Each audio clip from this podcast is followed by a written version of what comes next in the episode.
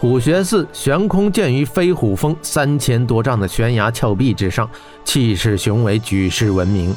它乃是天下火气功之宗，建寺一千四百年来，寺内高手如云，火气功傲视天下，故而只要是练气之士，便没有不知道虎穴寺的。霍真的武功来源于北龙山影猎者一族，影猎者乃是练气之士，因此霍真自师傅口中也听说过虎穴寺。虎穴寺的高僧为什么会出现在这茫茫大漠之中？霍真的心中疑惑。霍真道：“啊，原来是虎穴寺的高僧，在下霍真见过大师。”白袍僧道：“啊，不是大师，只是一个行脚僧而已。霍施主叫我法竹即可。”霍真问道：“法竹大师为何孤身一人在这大漠之中啊？”法竹回答道：“哎。”说来话长，我从虎穴寺出来，一路游方，其实是带着两个任务的。这第一件，不可说与众位听；这第二件，便是要寻找一个人。温莎心道：这呆和尚怎么这么迂腐？不告诉我们，直接不说不就完了？何必费这口舌？法竹继续道：我与师兄弟们自大清岭分开以后，便进入这西域地界。我本来要从西域诸国中一个一个打听的，谁知道到了火鸟国，便被告知该国与闭关封国，不许入城。没办法，我只得跟往过往商队一同前行。可没走出几十里，在商路之上，商队竟遭遇狼群的攻击。多亏我跑得快，这才找回一条命。为躲避狼群，商队只好绕到这沙漠之中，希望能够绕过狼群肆虐的一段商路，再重回大陆。谁知天有不测风云，我们在沙漠中又遇到风暴，导致我跟商队又走散了。我从未到过沙漠，孤身一人不辨方向，只得迷茫地向前走。最后带的水都喝完了，口渴焦躁，人越来越虚弱。这时我看到远处有烟冒起，那烟想必是你们点的吧？我想有烟肯定有人，于是我拼命地向此处赶来，谁知体力。透支殆尽，头一昏便晕了过去，直到你们救了我。哎，早知这西域这么危险，我就不跟师兄弟们分开了。温莎走上前道：“我和鸟国闭关锁国，实属逼不得已。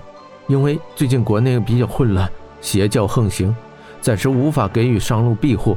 不过用不了多久的。”穆拉提道：“那些银狼在商路上如此猖狂阻碍。”看来他们是想把我们火鸟国变成一座孤城啊！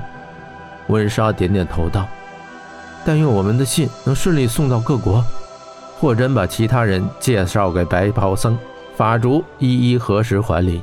法竹道：“希望西域能够尽快平静下来，也好让商旅们安心行商。不过，几位火鸟国的骑士恩人，你们又为何也在这沙漠之中啊？”杀马小兵走上前。用简洁的语言把事情经历简单的介绍给了法竹。法竹道：“依我看，这玄火教实属邪教。我也信神，侍奉神，但神从不会将其意志强加于我。而这玄火圣王，却只在控制教徒，利用教徒为他谋取私利，祸害众生。”法竹又看看霍真道：“这位霍施主不是火鸟国人吧？却不知来自哪里呀？”霍真道：“啊，我是一个流浪者，来自于北龙山。”听到北龙山，法竹皱皱眉道：“据说北龙山有一群暗影杀手，也是炼气之士，叫做影猎者。不知霍施主知道他们吗？”霍真道：“我便是一位影猎者。”法竹惊异的上下打量霍真，他从霍真的眼中看到一种白色火焰。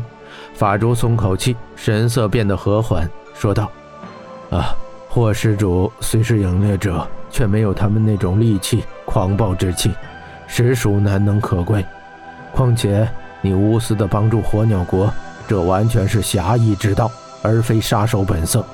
以后听我句劝，还是莫要再做影猎者了吧。”霍真笑笑道：“多谢大师夸赞，不过霍真自小便被影猎者养大。”对影猎者有着独特的感情，既然选择做隐猎者，有些东西已经烙印在身上，恐怕这一生都无法改变了。而且世人对隐猎者的认知也并非完全正确。听到霍真的话，法竹沉默不语。霍真问道：“方才听大师说，似乎大师不会气功，可是虎穴寺乃火气功之宗，大师为何？”法竹微微一笑道：“ 霍施主身怀绝技，被你看出来了。”我法主不会武功，哎，是我身体不好，无法修习火气功啊。霍真点点头，便不再往下追问。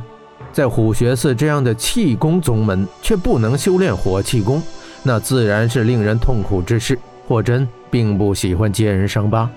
小爱忽然插口道：“你不是说你在找人吗？你大老远的跑这西域来，找的是什么人？”他的好奇心又犯了。法主说道。哎，此事说来，乃是我虎穴寺之耻，不过给你们看看也无妨。